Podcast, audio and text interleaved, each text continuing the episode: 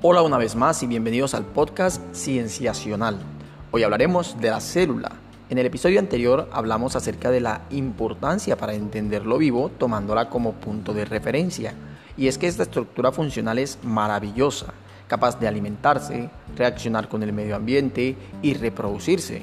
Es un milagro de la existencia. Tratar de comprender la célula es ver todas las funciones que tienen sus orgánulos o pequeños órganos que se encuentran en la parte interna y que trabajan de forma conjunta y tan cercano a la perfección que hacen de la célula algo complejo. Una forma correcta de definir la célula es como la unidad básica viva.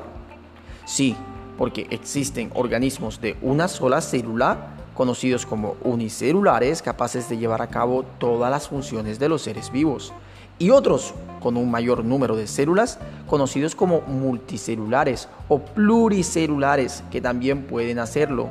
Pero no confundamos básico con algo simple, debido a que dista completamente de serlo. Más bien nos referimos a unidad. Los seres humanos hemos clasificado a las células en dos grandes grupos, eucariotas y procariotas. Para ello hemos tomado principalmente la característica de la existencia de un núcleo definido para diferenciarlas.